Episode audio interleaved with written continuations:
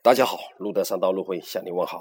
聊天聊到了吧，优酷网去年做了一个推广的活动，有幸的邀请到了热播美剧的《吸血鬼日记》的一个男主角到中国广州来做了一个粉丝见面会。《吸血鬼日记》的话是许多的话我们追剧达人的最爱，各个视频网站都热播过。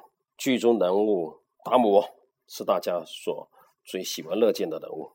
优酷啊因此在它的门户网站上面，它的主要很核心耀眼的位置登出一则广告，只要转发“我在广州，我要见 demo” 的活动信息，就可以获得门票，呃，免费的门票。活动的结果，数分钟之内，他所赠送出的一百张门票被一抢而空。半个月后，优酷的话在推一一部的话线上的付费电影频道。叫做《戏子厨子》这部电影，收费五元，很便宜吧？啊，对那个线下在线观看来说是便宜。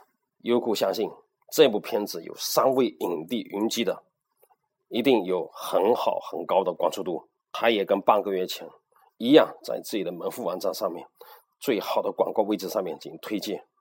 但三天快到了，两天半时间，数据没有任何的变化，没有惊喜，因为是要付费五块钱。在三天快到的最后半天之内，他们这些推广人突然想到，半个月前做的《吸血鬼日记》的这个推广活动是多么的成功，能不能结合？他们马上在他们官方的微信，注意了，这是微信的平台上面发布的这消息。久等了，戏子厨子终于登录优酷网了，可是是是付费的哦。优酷君知道你十分想看。但这不影响我们的免费发放。看这里，白发发的百张的免费光影大券大派送，只要你回复“戏子厨子”，就有机会获得免费的券一张。结果在当天下午十分钟之内，他的官方的微信就收不到五百多条的回复，百张的大券免费派发完成。而付费部分的销售额。是前两天半累计总数的五倍。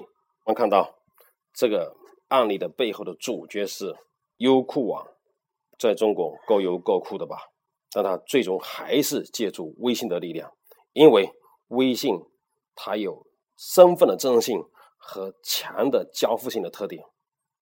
通过微信以免费的方式，通过微信的渠道。